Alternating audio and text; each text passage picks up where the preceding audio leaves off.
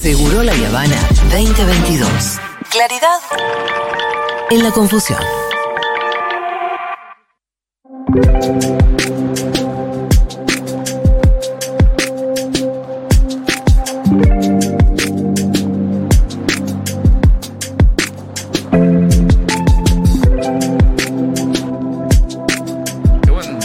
Estamos. este, eh, ya llegó nuestro invitado, ilustrísimo Uf. invitado, ilustrísimo. Estoy gala. hablando del señor Luis Moreno Campo, y por si hay algún distraído del otro lado, es el fiscal adjunto del juicio a las juntas eh, de 1985. Después también fue el primer eh, fiscal general de la Corte Penal Internacional. Y bueno, un cacho de historia, lo decíamos hace un rato cuando les contábamos que estaba viniendo Luis. Eh, un cacho de historia porque además, de la, de la, si se quiere, de una porción muy virtuosa de nuestra historia. Y bastante única y original, que fue el juicio a las juntas. Y está por ser además interpretado por Peter Lanzani. Claro. En una película que parece que ser que está buenísima, que todavía acá nadie vio. Luis, bienvenido, gracias por estar acá. Muchas gracias por invitarme. Eh, bueno, ¿te, te está yendo hoy mismo? ¿Así la, Ahora, la vida de un fiscal del, del mundo? ¿Del fiscal No, global? Yo vivo ahora en California. Sí. Pero me fui a California porque yo, me- yo, yo enseñaba, yo después de ser fiscal de la Corte Penal Sí. Internacional, que fue como hacer el juicio de la Junta en forma permanente en todo el mundo. Claro. Una cosa Durante años. Y además fundar, más o yo, menos. yo llegué con dos empleados Sí. Y, y Estados Unidos en contra y fue un lío, pero bueno, me fui con 300 funcionarios de 90 países distintos con casos inmensos en todo el mundo. Pero, porque yo siempre había pensado, yo hice el juicio de la Junta cuando tenía Sí, 32 años. claro. Yo siempre pensé que nunca puede ser nada más importante que eso en mi vida. Y Entonces, yo, me- yo me de di- acá todo, todo para abajo, pensaste. Claro, no, no, para abajo no, ya lo hice. Yo Pero lo- claro, yo ya cumplí con un hacer- partidazo. ya lo que tengo que hacer lo hice. Ah, aparte, antes de eso, no, no. No venías, dabas, dabas clases, No era fiscal. Yo- no, yo no era fiscal. Claro. Mi primer caso de fiscal fue el juicio de las juntas militares. Yo le dije a Julio Trasera, Julio, yo no sé nada. yo estoy feliz. No, yo sí, no es que no soy tonto, pero, pero no sé nada, nunca tuve experiencia Sí, sí. en hacer juicios en Argentina. Yo sabía, yo enseñaba Derecho Penal en la facultad y trabajaba como preparando proyectos para el fiscal de la Corte Suprema y eso te obligaba a leer fallos norteamericanos. Entonces yo entendía bien el sistema norteamericano Claro. de justicia. No, el argentino, mi profesor, que era una, había estudiado en Alemania, se negó a enseñarnos el sistema argentino porque decía que era del siglo medio, de la, de la Edad Media. Entonces yo la verdad que ni lo había estudiado ni había trabajado en el sistema argentino penal. Y Julio me dice, mira Luis, si lo hacemos como hacemos normalmente, esto no va a Es funcionar. que, claro, Luis, em, que investigaran los fiscales, Claro, nunca había pasado. todavía investigan los jueces, al día de hoy. Ah, sí, mira qué bien, como sabes. Muy porque bien. yo soy colega tuya. Ah, muy No bien. trabajo de eso, pero soy colega. No, pero- Es No, muy importante. y se habla de eso, que No, pero además ya a esta altura en, en- en Argentina estamos tan politizados que ya sabemos cómo funciona la justicia, tenemos nuestra opinión, qué sé yo. Más o Eh, menos, la gente no sabe mucho. ¿Vos decís que no? No. Bueno, por ahí estoy hablando por un por lo menos sabe por, que, por nosotros. que, que hay margen para mejorar. Eso sí sabe la gente. bueno, Es que todo depende de la misión. Si a mí me dieron la misión de investigar la dictadura militar, que era increíblemente complicada, pero fascinante. Si a vos te dan la misión, te nombraron ju- juez o fiscal para proteger al poder político, tu misión es asquerosa y se convirtió en un ser asqueroso también. Entonces, el problema es justamente cómo dejamos los argentinos o cómo evitamos los argentinos que los políticos nombren jueces y fiscales para que los protejan, no para que investiguen. Y esto es lo que pasa hoy. En la, en la época de Menem, sobre todo, se definió muy claramente eh, un ministro de Menem decía, ¿hay jueces amigos o jueces enemigos? Sí. Queremos amigos. Y yo me sentí culpable porque cuando terminó los juicios de la Junta, todo eso, yo pensé que había que usar la justicia para investigar la corrupción. Entonces yo organizé mi equipo de fiscales para investigar la corrupción. Sí. Y ahí se pusieron locos los de Menem. Y me quisieron echar, no pudieron. Y dijeron, bueno, vamos a ascender a estos fiscales a otros lados y a estos jueces. Y pusieron amigos am- como fiscales. Y- Tanto que Menem nombró como fiscal a uno que era, era el hijo de su adivina. Sí. Claro. Que no era, ni siquiera, no era abogado, No era no era ni abogado. siquiera abogado. Entonces, bueno, esa es la cosa. Hay un acuerdo con Alfonsín para eso. Eh, mm, los radicales tampoco eran demasiado cuidadosos en elegir jueces independientes. Men lo llevó al extremo de, de poner eh, gente que era de él para protegerlo. Y, y eso generó, por ejemplo, Arranian, que yo lo quiero mucho, era ministro de Justicia de Menem. Sí, y fue claro. el que impulsó la reforma poner juicio oral en Argentina. Cosa Y que todavía se implementa poco, ¿no? En algunas provincias. Por ahí, sí, está- estamos hablando de cosas distintas, pero me parece. No, no, terminemos no. con esto. Pero Alanian, Sí. para terminar con Menem, Alanian, que era ministro de Justicia, renunció diciéndole: mire, esta idea de tener jueces de amigos no le va a servir. Los primeros que le van a dar una puñalada de trapera Son los amigos. son los jueces de amigos, que de hecho pasó eso. Un juez amigo de Menem lo, lo puso, pre- lo puso preso. Pero del pro- el problema es cuando después vino de la Rúa, no lo cambió. El gobierno de Kirchner cambió la Corte Suprema, muy importante, pero no cambió los jueces federales de primera instancia. Y después Macri tampoco lo cambió y ahí estamos. Entonces, por eso Vos hoy... estás, sí, eh, eso, ¿cómo ves la justicia, sobre todo la justicia federal hoy? Eh, ¿cómo, ¿Cómo lo ves también a nivel regional? Porque por lo menos nosotros vemos una suerte de persecución por parte del Poder Judicial, conocido como Lofer, a, a líderes populares, eh, causas que, que se, ¿Vos sabés ve, que- com- que se ven eso que llaman- complicadas. eso que llaman lawfare, Sí, el primero que lo hizo fue Menem. Menem, después de indultar a los comandantes, en el 97 se iba a París y sabía que le iban a criticar por haber indultado a los comandantes. Sí. Entonces hizo que un juez amigo de él metiera preso a Videla, al cual había indultado unos años antes. y ahí ya llegó a París y como el periodismo francés tiene poca memoria, Claro. Y ahí los jueces que habían sido amigos de Menem en de- descubrieron una beta interesante que ahora podemos investigar militares, ya no hay problema político. Y ahí empezó una investigación distinta. En la época de Kirchner pasó una cosa muy importante que se fue en serio, a fondo, la Corte Suprema declaró inconstitucionalidad y ahora hay mucha gente investigada. Pero entonces, el proceso de investigación del pasado es muy complicado, la política es muy compleja, los abogados tenemos reglas, los políticos las manejan de otra forma. Pero bueno, eh, una cosa que sí pasó en Argentina y que es único, Argentina fue el primer país que revisó su pasado, armó una primera comisión de la verdad, primer juicio a los top a los comandantes superiores, y encima ahora todo esto sigue. Hay centenas de personas investigadas y condenadas. Entonces, en ese rubro, Argentina sacó una buena nota, y por eso a mí me Sí. nombró fiscal de la Corte Penal claro. Internacional. Pero eh, sí, Pero me parece ¿no estamos que... complicando mucho la Sí, conversación? estamos complicando la conversación porque estamos haciendo saltos cronológicos. Sí. Entonces de pronto nos ponemos a hablar del juicio a las juntas y todo ese proceso Sí. y de pronto hablamos del presente y Claro. con el lofer nos fuimos de acá para allá. Sí, muy bien. Sí, a mí me parece que, que, Me gusta que mm, esa chica es inteligente. muy bien. eh, soy muy conocida por eso, Luis, de hecho. Ah, muy bien, Eh, muy bien. No, bueno, te estoy haciendo un chiste.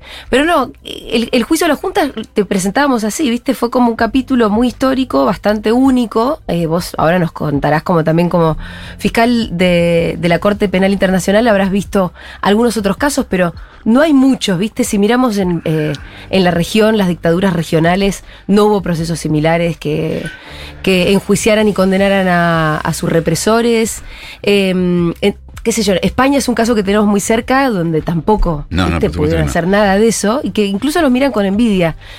Pero no sé cómo, si ese momento virtuoso tiene algo que ver con este presente. Bueno, justamente, a mí me gusta venir acá, yo sé que ustedes Sí. tienen mucha gente joven que nos escuchan, y a discutir cómo educamos en los colegios hoy, cómo le, qué les educamos a los chicos de 15 años hoy en los colegios, qué, piensa qué, qué tiene que aprender la gente de 20 años hoy de lo que pasó en el 85, en el 83.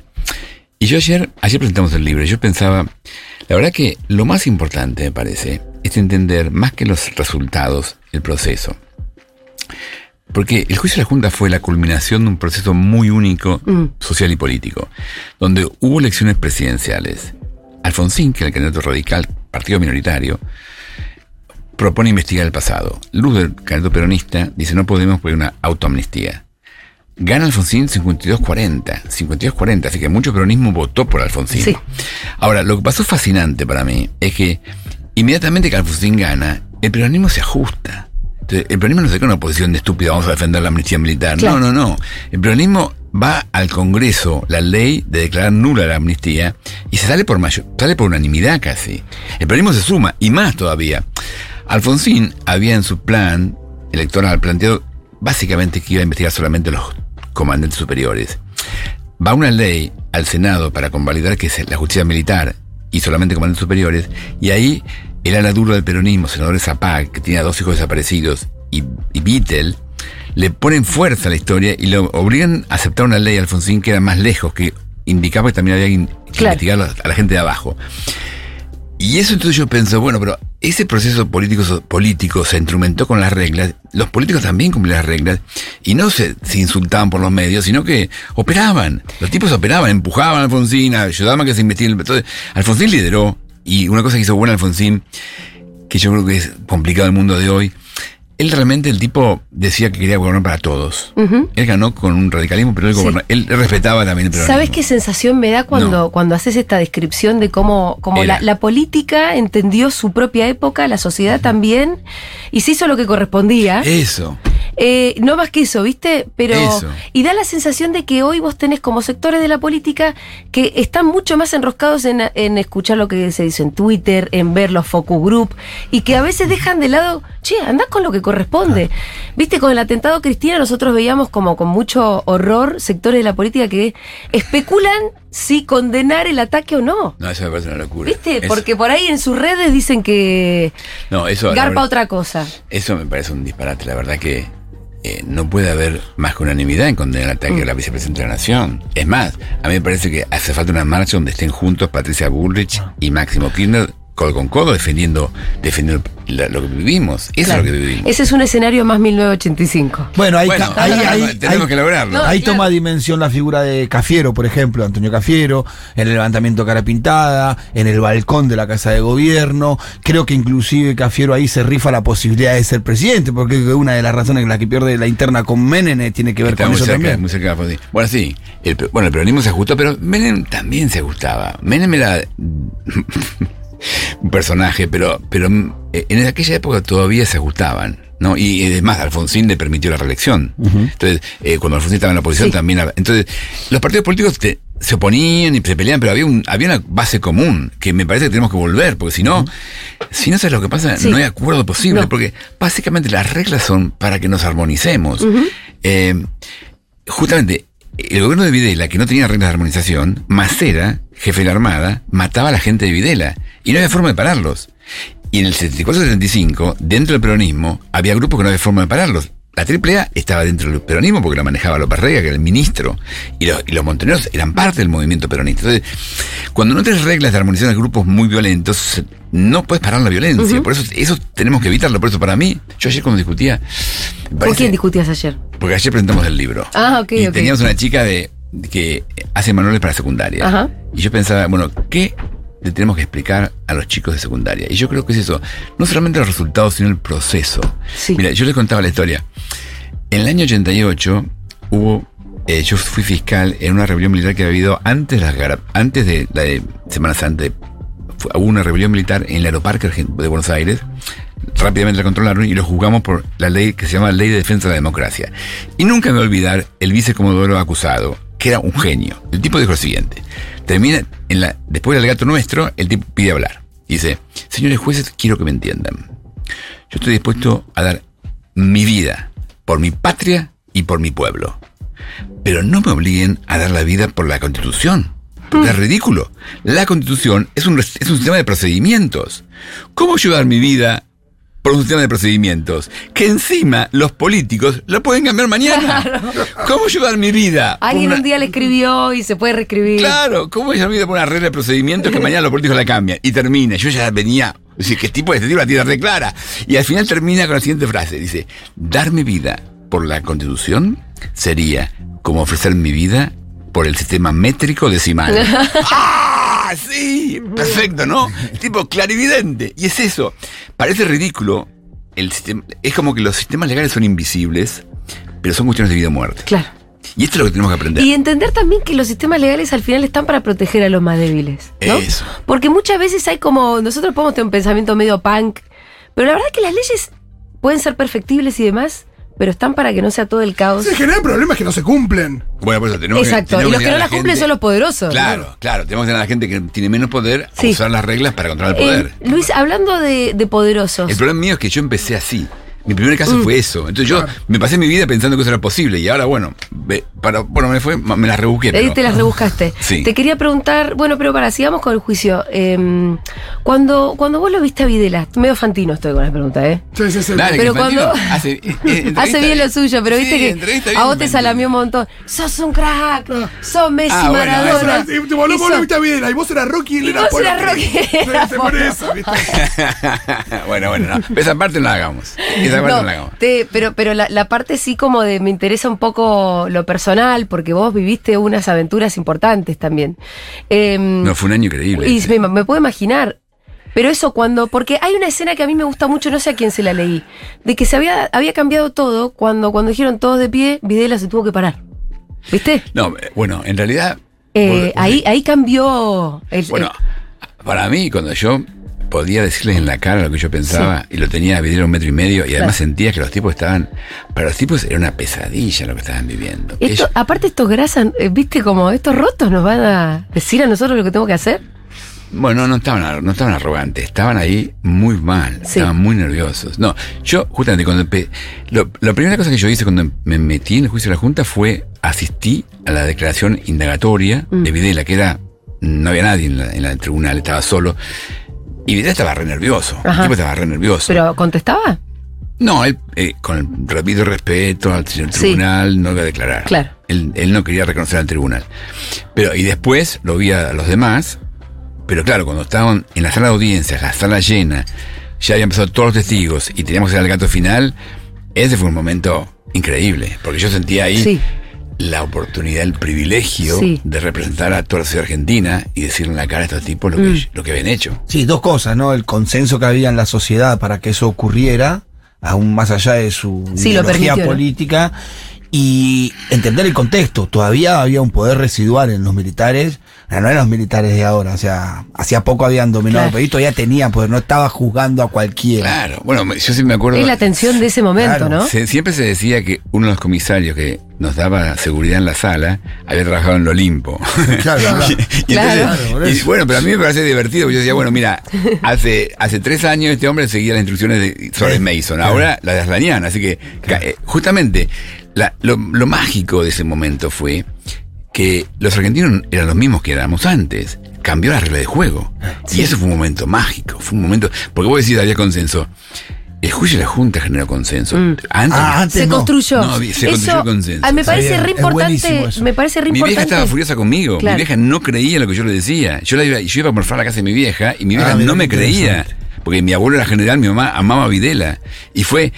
Y yo siempre le decía a Julio, Julio, tenemos que- dos frentes. Tenemos que ganar a los jueces, pero tenemos que ganar a, a mi vieja. Sí. Claro. Y el consenso- Y eso se fue dando, decís vos, durante Durante- el juicio. Y la, Totalmente. exacto, y la CONADEP y además los, los programas de televisión, ¿no? Y El todo. relato. El relato, Cambió exacto. la narrativa. La narrativa. Bueno, el sí. otro día cuando hablábamos con Marcelo Leira sobre qué tremendo lo que estaba pasando con el atentado a Cristina, le decía, bueno, vamos a tener que tener mucha paciencia en contar, en decir, eh, así como se fue construyendo la verdad de lo que pasó durante la dictadura, con testimonios, con gente que fue, que estuvo, que te contó lo que le hicieron. Y bueno, la gente lo, lo terminó de entender, o sea, mucha voluntad y también eh, Pero acá el tema de Cristina para mí, porque aparentemente es un grupito de unos gente que actúa en forma Sí, Luis, aislada. pero hay un montón de gente que pensó que era un autoatentado, Bueno, pero ¿viste? eso- Pero creo- me una parece- gente. Bueno, pero a mí me parece justamente el tema que establece esta crispación en los medios Mm. que se atacan sin escucharse, o tienen los que tienen posturas definidas, ¿hasta qué punto eso produce la reacción de esta, gente que cree que matar a, a la vicepresidenta es una solución para algo? Y a mí hace acordar a Gandhi, Mm. cuando eh, justamente a Gandhi no lo mató un grupo guerrillero, lo mató un tipo que estaba Sí. convencido que Gandhi era un problema. Entonces me parece que tenemos que pensar hasta qué punto una, una comunicación crispada genera gente crispada. ¿Vos pensás que tiene alguna no lo responsabilidad sé, el discurso? pero me parece que a mí me impresiona en la Argentina, más o menos, eh, tenemos algunos, a- algunas visiones que no quieren escuchar al otro, pero eso también es un problema no solamente de la Argentina, sino Ah, de, los- de las nuevas formas de comunicación. Porque eso también pasa en Estados Unidos, pasa en Francia, pasa en muchos países.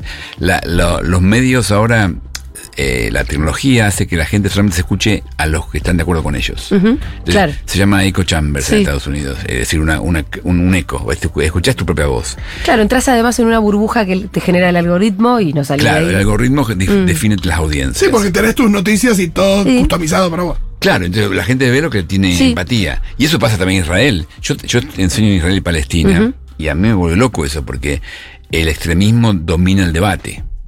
Yo te mira, yo enseño la clase en la Universidad Hebrea en, Israel, y uno de mis alumnos, a la segunda clase me viene a decir que no puede seguir la clase. Y digo, ¿no te gusta la clase? Me dice, no, me encanta la clase, pero eh, eh, emocionalmente no la puedo sufrir, no la puedo soportar. Emocionalmente, ¿por qué? Porque usted nos hace representar roles. Y en la primera clase me hizo representar a un parlamentario israelí que hablaba de Palestina. Yo me escuchaba a mí mismo y era un right wing, era un extremista. Y yo soy de izquierda. Sí. Yo no quiero ser un, extremi- No, un no extremista de right wing toda sí. su clase, un semestre.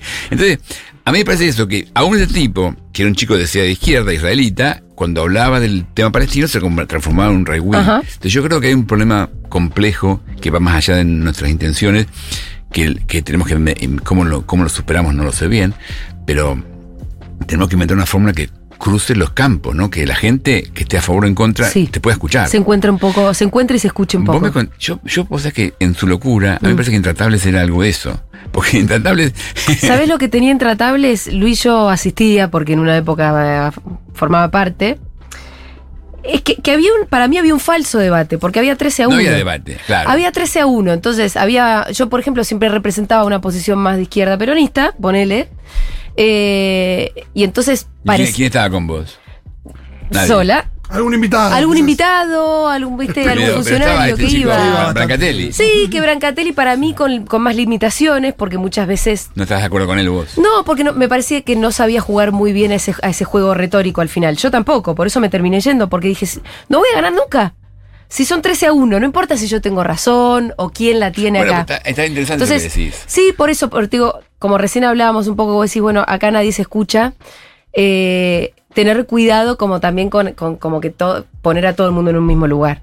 Porque no, porque si no reeditamos una teoría de los dos demonios con la teoría de los dos odios. Y la verdad que yo lo, lo que siento es que Mm. la, la derecha está más extrema. No hay una izquierda extrema, la verdad. En este momento. Sí, no hay nadie en los medios pidiendo una reforma agraria. No, no hay nadie la muerte. reforma agraria y viste y Bueno, Argentina, sí, eso no puedo. no, no, por eso te digo, no hay una izquierda extrema, el gobierno de ahora peronista es recontramoderado, de hecho está haciendo un ajuste, eh, está, está, eh, haciéndole caso en todo lo que tiene que hacerle caso al FMI. Entonces, lo que vemos para mí es una, una, una derecha que se está ¿Cómo, extremando. cómo y en el, cambiamos? en el ¿Vos mundo que también. entendés esto? ¿Cómo cambiamos eso?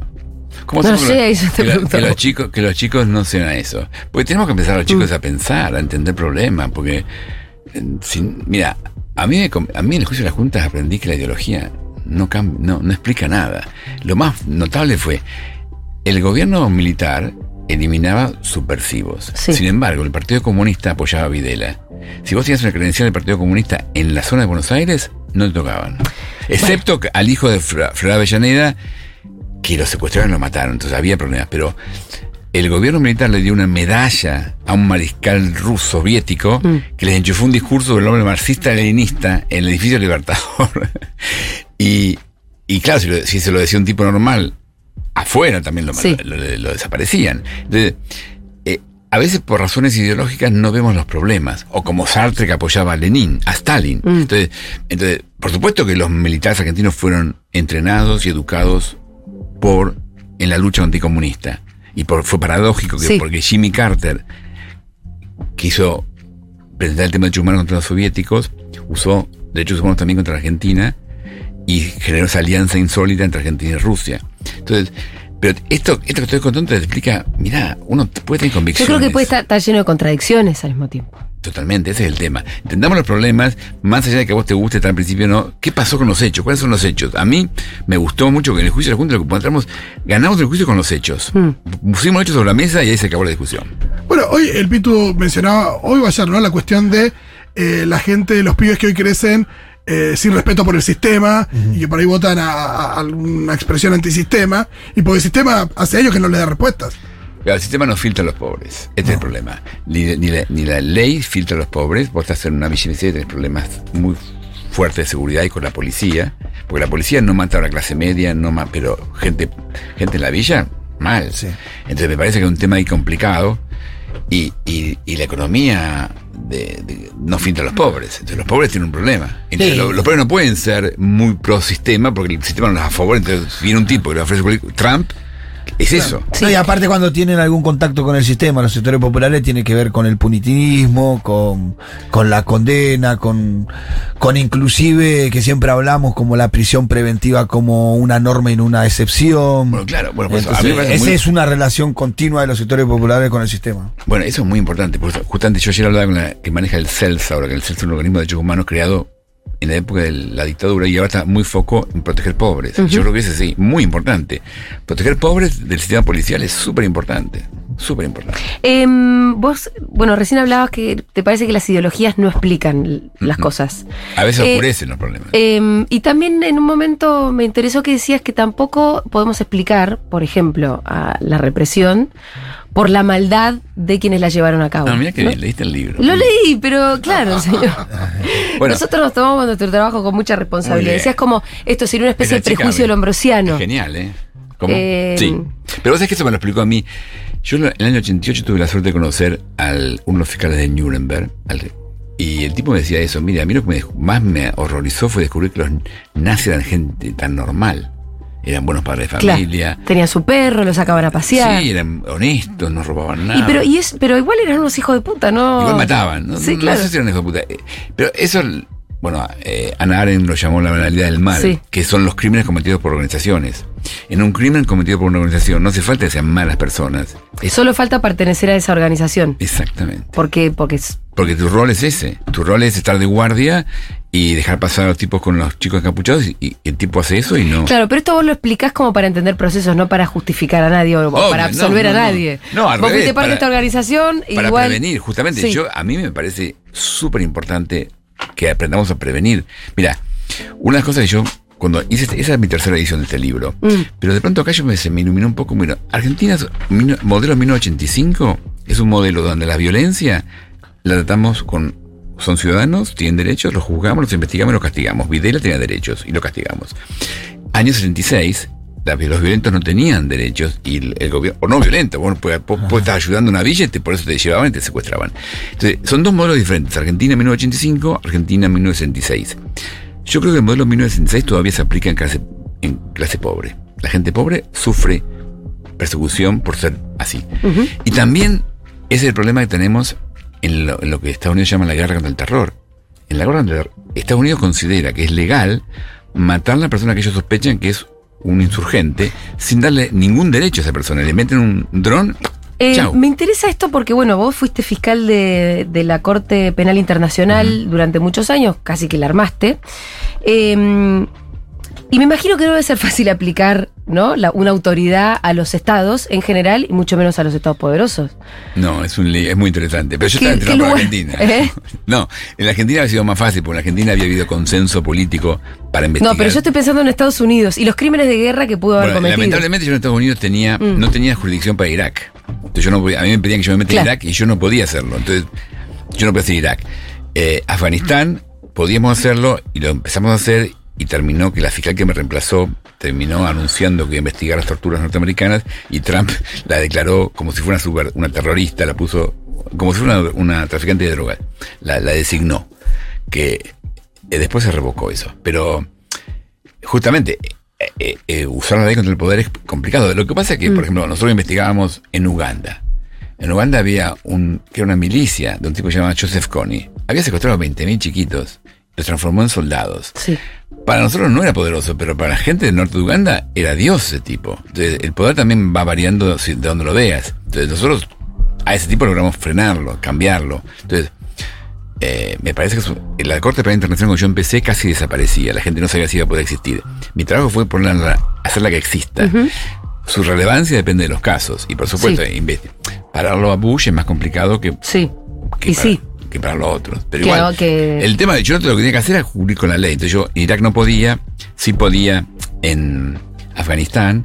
Igual Bush nos quería atacar y pasó una cosa parecida, eh, graciosa, porque eh, nosotros investigamos la genocidio en Darfur y, y concluimos, primero investigamos un ministro y después al presidente. Y nadie quería, ningún estado quería que nos metiéramos con un presidente en ejercicio. Y yo dije, bueno, yo tengo las pruebas, ese es mi trabajo. Mm. Esto, tengo que plantar la bandera y estar solo en la colina o estar rodeado. Hicimos eso. Y, ra- ¿Y pasó cómo te cosa- fue? No conozco el caso del genocidio en Darfur. Bueno, pasó una cosa graciosa. Bush, que había estado, que odiaba la corte, pero también odiaba el, el genocidio en Darfur, de pronto nos apoyó. Ah, claro. Dijo, acá sí, sí, claro. acá no. Bueno, pero. Esa- exactamente, eso vos decís que te reís, Sí. esa fue la política oficial de Obama. Obama dijo, aprobamos en un documento estratégico, aprobamos a la Corte Penal Internacional si favorece nuestros intereses. Ah, sí, está así. Ah, sí, bueno, pero está, está el tema de la condena de Blanco sobre negro. ¿Para qué vamos a dar vuelta? Ese es un problema, porque no es un problema de buenos y malos. ¿Ves? Obama Mm. es un buen tipo, es inteligente, es- encima es negro. Pero el tipo mató ocho veces más gente que Bush. Claro. Y Qué y reci- fuerte. Sí, me ¿Ese, es el, quedé. ese es el dato? Ese es el dato. Usó ocho veces más drones que Bush. Y recibió el premio Nobel de la Paz. Claro, el verdad, premio Nobel de la. Paz. Sí. Y, promo- y propuso guerra. Propuso guerra. La guerra que las Naciones Unidas acepta es la guerra defensiva. Un país tiene derecho a defenderse con sus ejércitos, pero no ofensiva. Y Obama propuso una guerra ofensiva, por razones humanitarias. Y recibió un minuto y medio de aplausos en la ceremonia del Premio Nobel de la Paz. Entonces, eh, nos guiamos por las personas y no entendemos cuáles son los sistemas que están estableciendo. Por eso los sistemas legales son invisibles y no los miramos. Y miramos los- las personas, no los sistemas. Bueno, después está el tema del genocidio armenio, que también hay una cuestión ahí de intereses donde, donde no, se, no se condena y re- creo que es el, el Congreso de Estados Unidos que nunca lo termina de condenar por las relaciones también con Turquía. por. Turquía exige que nadie hable del genocidio armenio y Obama, que hablaba del genocidio armenio cuando era senador, no quiso hablarlo cuando era presidente. Biden lo mencionó, que no- pero es, imagínate, más de 100 años después, Más de 100 años, seguimos peleando por nombrarlo. Y es más, durante la guerra esta de Ucrania, porque Rusia era el garante entre Kazajistán y Armenia, entonces cuando los kazakistanos vieron que Rusia estaba metida en el conflicto armenio, se metieron y tomaron dos o tres ciudades en Armenia. Y, nadie- y es- eso no lo puedes leer en los diarios porque no está. Yo sé porque la comunidad armenia me, me- se, se acerca a mí, yo veo cómo los ayudo, pero pasa eso. Entonces tenemos un... Bueno, el mundo es complicado. Y los principios, eh, como... El problema es que los sistemas legales se armaron para los estados nacionales. Claro. Y recién estamos, la Corte Penal Internacional es la Sí. primera vez que se usa a nivel global. Entonces, es el comienzo. Y como la gente ve que hay un lío y siente que la ley no funciona, va a lo tribal y quiere que mi, mi jefe de tribu me proteja. Entonces, estamos en un momento que cuanto más hace falta una visión global, más nos volvemos tribales.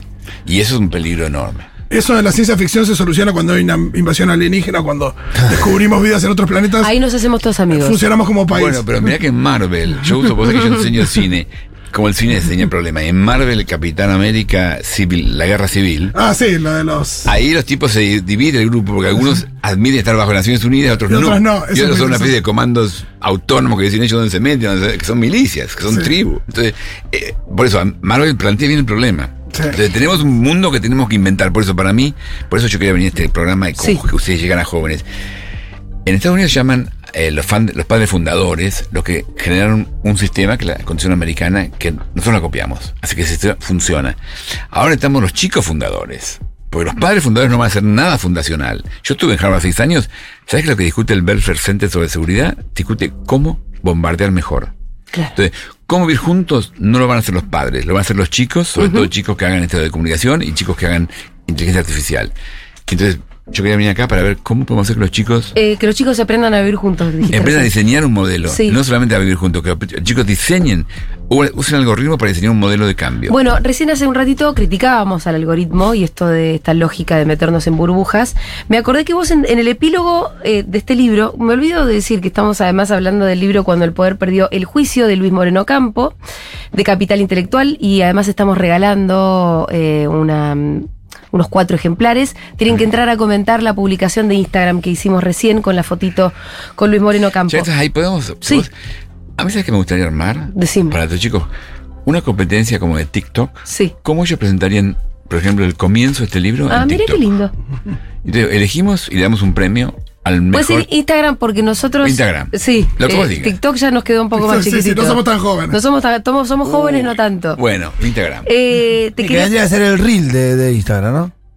no. TikTok. Bueno, TikTok es distinto. Eso es otro. Claro, TikTok. Bueno, después lo conversamos. Ustedes, ustedes elijan algo, pero yo- a mí me gustaría tener una visión de chicos jóvenes. ¿Cómo plantearían lo que dice el primer capítulo ellos, con una visión joven? ¿Cómo lo verían? Bien. ¿Cómo lo discutirían? Y hacemos un concurso con eso. Si ¿Tu prólogo o tu primer capítulo? No, yo creo que es el, el nuevo epílogo, el nuevo prólogo. Porque- Recuerda que lo tienen que leer para hacerlo. Eh, claro, Léalo. bueno, ¿Sabes lo que son los chicos para leer? Bueno, por No, eso- no, el tema Bueno, es que- con ver esta nota medio que por ahí. si, le dan un pre- si le damos un premio, sí, da que Sí, incentivo a damos los un chicos. premio. Y además tienen que hacer algo de creativo y le vamos a reconocer al No, chico. el tema es que no van a poder leer el capítulo para hacer algo para ganarse el libro, porque entonces lo tienen. Bueno, le vamos No, a tiene que ser un premio mejor. Eh, No, no, el libro no, el libro tiene- vamos a darle un premio. Bueno, vamos a vamos a- ah, bueno, le damos el libro, 10.000 pesos. hacen de TikTok y le damos. 10 mil Exacto. pesos. 10 mil pesos le damos. El avance tecnológico sin desarrollo institucional decís, solo puede exa- exacerbar la violencia. Y en el epílogo hablas del problema de la violencia, cosa que nosotros viviendo acá estamos como muy imbuidos en un momento bastante violento, más violento de lo que pensábamos que estaba. ¿No? Desde el atentado Cristina fue como como que dijimos, ah, pero no, no es que es solo en Twitter esto. Sí, pero. eh, eh, Por más fue- que los fue un ataque de baja tecnología. A mí lo que me da miedo ¿Sí? ahora. Y sí, bueno, un revólver. Porque lo que pero- está pasando ahora es que con la guerra de Ucrania, Finlandia, Suecia, países hiperpacíficos, Alemania, están comprando armas. Entonces, aunque no haya más guerra, la Sí. plata para la ayuda social se va en armas ahora. Se va en armas. Y todo Silicon Valley está trabajando ahora para el Pentágono. Entonces, tenemos una, una locura de que estamos invirtiendo en matarnos. Yo digo, ¿ustedes conocen Fortnite? Es un juego. Sí. Bueno, el mundo va a Fortnite, que va a quedar uno vivo solo. Porque es un mundo que para sobrevivir tienes que matar a los demás. Entonces, ese modelo es el mundo que proponen la gente que hace relaciones internacionales. Sí. Entonces yo creo que tenemos que realmente entender que acá Claro. no es un problema de malos y Sí, buenos, sí, sí, es un problema que tenemos un sistema que nos va, nos lleva a la muerte. Bueno, vos estás hablando, sí, de un mundo en guerra, además. Claro. Pero esta, esta es una zona que es una zona históricamente de paz. No tan históricamente, pero. Yo voy, mira, me voy esta noche a. Washington a una reunión para plantear, yo estoy, estoy hablando con el secretario de la OEA para plantearnos, mira, eh, tenemos que realmente asegurarnos que las Américas estén en paz, que no haya guerra. Y para mí el riesgo, eh, justamente, el riesgo mayor es Nicaragua, la frontera de Nicaragua-Costa Rica. Costa Rica no tiene ejército. Y Nicaragua tiene un problema de fronteras con Costa Rica, que puede generar una invasión y puede generar que Costa Rica pida ayuda a Estados Unidos Sí. y Nicaragua lo a Rusia y ahí entramos. Claro. La Segunda Guerra Fría fue, Mm. la Primera Guerra Fría fue fría en el norte, pero fue caliente en el sur. Argentina fue una batalla la segunda, de la Primera Guerra Fría. Y estamos entrando en la Segunda Guerra Fría. Y eh, justamente, ya que estamos en la región, cuidemos la región. Entonces yo voy mañana a eso, una, una discusión donde el secretario general de la OEA me invitó para que yo plantee este tema. Cuidemos que no haya guerras en América Latina. Bueno, lo, que- lo que nos faltaría, ¿no? Claro. Lo que nos puede- faltaría. Bueno, pero escucha, ¿sabes lo que pasa? Cuando vos estás en Israel Palestina, entendés que esa gente está peleándose hace, hace 80 años Sí, sí, y hay sí. razones. ¿Por qué nos peleamos en Argentina? ¿Cuál es la razón para pelearnos en Argentina? No hay. Y, pero es una distribución de la riqueza. Pero eso pasa en todos lados. No, ya sé. En todos lados la gente discute. No, acá no tenemos los conflictos étnicos, raciales. Por eso, de- pues, discutamos de otra forma de, de- de manejo de Sí. riqueza. Si así, no va a haber riqueza La para verdad nadie. que sí. No va a haber riqueza para nadie. Tenés toda la razón. Bueno, ese es el tema. Discutamos de otra forma cómo se, Eso. cómo se reparten las riquezas. Bueno, em, vos decías que esto. Perdón, perdón, pero es lo que decíamos el otro día. La discusión eh, tiene que ser, bueno, eh, cuáles son los modelos de, de gobierno que queremos apoyar, eh, estilos y demás, y no si estás o no dentro de la democracia. mm, Claro. No, lo que pasa es que. Sí, es así. Bueno, pero, pero Suecia y Noruega son países que te muestran que se puede hacer eso. Hay también distribución de riqueza y discusiones y bueno, los tipos van, pero claro, son países, son países distintos, nosotros no llegamos ahí. Tampoco somos, yo, si no somos ni, ni Suecia ni Burundi, somos una mix. Somos el futuro del mundo, les aviso. El, Sí. el mundo va hacia Argentina. siempre que no nos No sé vengan a no sé- cagar. usted, no, no, no, nos van a venir a cagar siempre. Pero ustedes tienen que pensar, un, un- un show en un país que es el futuro del mundo. Tienen que pensar cómo se transforman en un futuro. Bueno, ustedes. si pensás en la inflación, es claramente así, porque Bueno, están todos locos por unos No, puntitos ¿sabes de inflación, nosotros venimos la Por eso. que son medio puntito de inflación. No, Bueno, estamos editando un libro sobre, sobre el Eh, tema del litio. estaba, estaba pidiendo que me trajeran el libro del litio para poder regalárselo Está a Luis bueno Moreno Campo. Estamos hablando con Luis Moreno Campo, eh, acá en Habana. Desordenadamente, en forma Pero caótica. es una, es una conversación, no es una clase. Eh, cuando el poder perdió, el juicio es el libro que reeditaste hace poco y La bajada es Argentina en 1985, que es la misma que, la, que es el, Sí, el título de la película, sí. ¿Vos tuviste algo que ver con la película? Bueno, yo soy un Peter Lanzani, estoy Sí. reencarnado en Peter Lanzani. Sí, sí, no, sabemos que vos, que vos vas a estar ahí. Soy uno de los caracteres. Eh, a mí me entrevistaron. Pero sí, te entrevistaron, no es que vos escribiste el No, guion no, y la no, A mí me entrevistaron y después me mostraron el guion. Y, y bueno, yo sugerí algunos cambios. Ellos me dijeron que iban a ver si los hacían. No sé cuál quedó y cuál no quedó. Eh, pero me parece igual, no importa cómo sea la película. Nos permite hacer esto que estamos haciendo ahora. Sí. Rediscutir un tema muy importante. Totalmente. Y cuando la película aparece, yo, por eso yo que me gustaba salir con mi libro para decir, mire, esta es mi idea. Esto es lo que yo pienso. La película es la película. Porque Claro. Santiago Mitre es una película de ficción. Es una película que él inventa, basada en hechos reales. Trasera de trasera, yo soy yo, pero nos inventa partes también. Claro, los tiene- diálogos y todo eso. No, él tiene que tener drama, qué sé yo, inventa drama, qué sé yo, está todo bien. Es una película que tiene que- la- vos tenés que divertir. Sí, claro. La película. Sí, Y- tiene que ser y- entretenida. Sí, y parece que es entretenida. Sí. Sí, sí, se habla de que es una película muy, muy entretenida, una película como de juicio clásica, Claro. pero sobre este hecho real. Eh, Sí, no, y Santiago. Mitre sabe filmar, Peter Lanzani sabe actuar, así Sí, que vas a estar. Darín. Darín un poco también. De Darín ni te digo. No, lo, lo más divertido, ¿sabes qué es? The Guardian Sí. hizo un comentario sobre la película diciendo, bueno, está todo muy bien, pero esa idea de que chicos jóvenes que ni siquiera son abogados pueden investigar este, una complejidad como esto, es una fantasía. No, pero que pasó, alguien le escribió, pero señor, Pero- parece real. ¿Vos le escribiste? No, no ¡Ey, soy escribí. yo! No, no, no soy yo. Porque cuando Julio me llama y me explica que tenemos un problema de que tenemos que armar un equipo y no sabemos bien dónde sacarlo, yo digo, bueno, ju- busquemos chicos jóvenes. Y la verdad que el más grande tenía 27 años y tenía dos de 20, uno de 21, eran chicos, Sí. re chicos, Claro, re chicos. claro, claro. Y, y juntados así como pudimos. Dos las sacamos de acá, tres de acá. Yo llamé a mis estudiantes que yo daba clase en la facultad, que vengan, vinieron tres, uno se quedó. Entonces fue así, una cosa. Y que esos, con esos chicos hicieron un equipo que pudiéramos investigar una cosa que parecía imposible. Porque, Claro. primero, no se sabía quiénes habían secuestrado a No, la gente. no los cadáveres. No teníamos los cadáveres. No tenías documentos. No tenías documentos. ¿Y cómo probamos que los comandantes habían, habían organizado todo eso? Entonces, era complicado. Y, y lo hicimos. Y lo hicimos. Justamente, charlando otros días con uno de los jueces, él me dijo, mira Luis, la decisión de que ustedes hicieran la prueba fue una decisión que se tomó, no sé bien cómo, pero yo estaba muerto de miedo porque dependíamos de la prueba. Claro. Y yo estaba, eh, ustedes tienen que entregar la prueba un 10, un 10 de abril o un 1, primeros días de abril, a las 12 de la noche. Y dice, yo me quedé hasta las 12 de la noche a ver si cumplían. Y cuando lo vi llegar a las 11 y media con una carretilla llena de papeles, Ah, algo tenían. no, y además realmente, justamente hicimos una cosa increíble porque fue investigar un hecho imposible.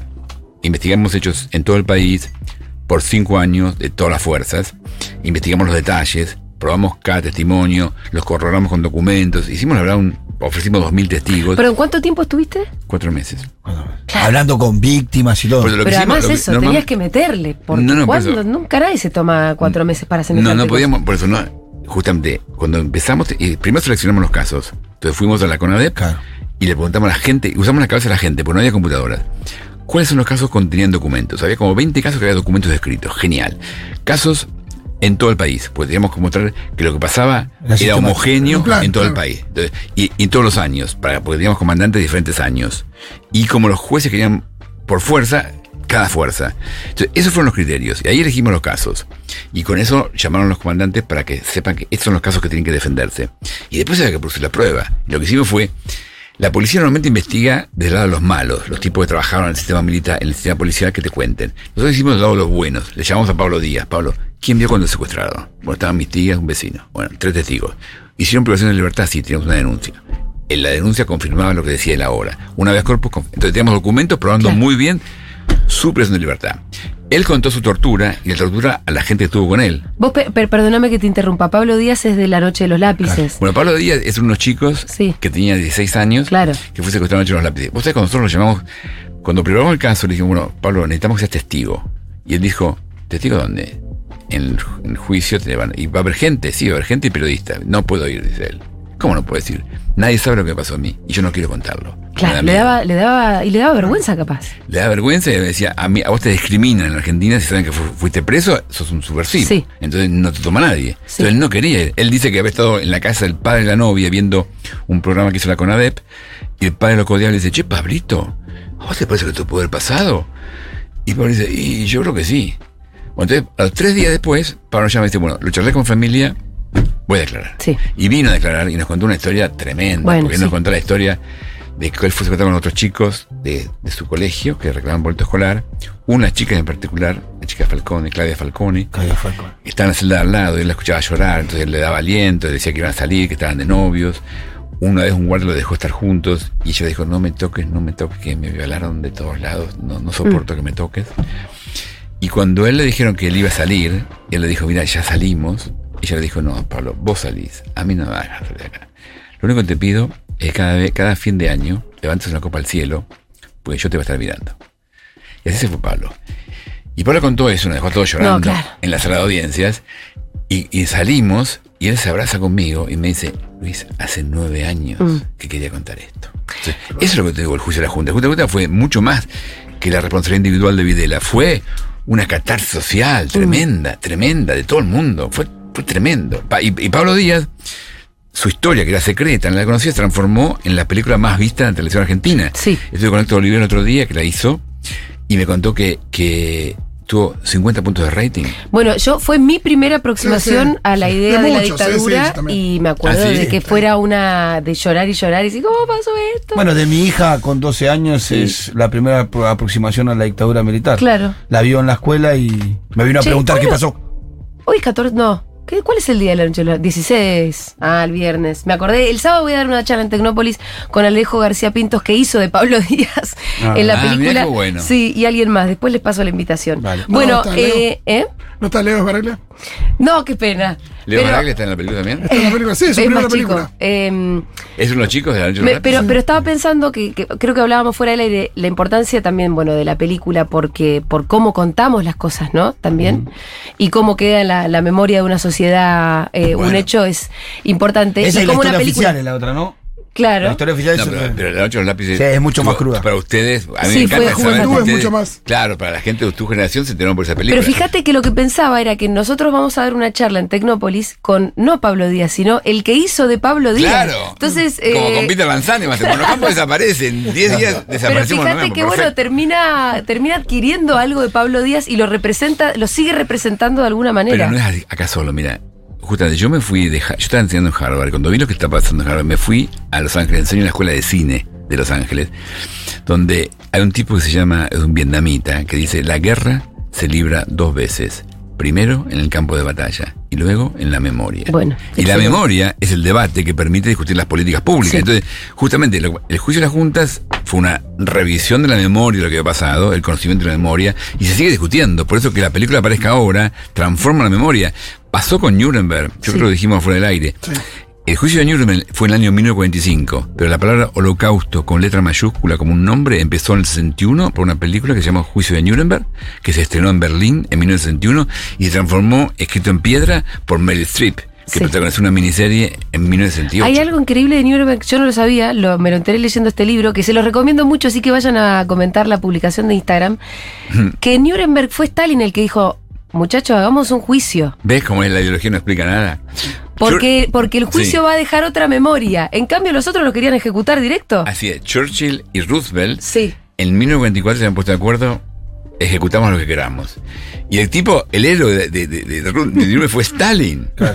Stalin, porque Stalin era un vivo. El que puso paños fríos. No, Stalin era el hagamos juicio, ¿eh? Sta- Stalin fue el que iba por las garantías, pero lo que pasa es que Stalin era un vivo porque Stalin había Stalin usado, garantista me. Porque él había usado... claro, había usado los juicios de Moscú para matar a todos los tipos que estaban con él en la revolución, los hacía, los torturaba, los hacía confesar y después los condenaba en- a muerte en el juicio de Moscú. Entonces, Stalin lo hacía por razones, bueno, era un personaje.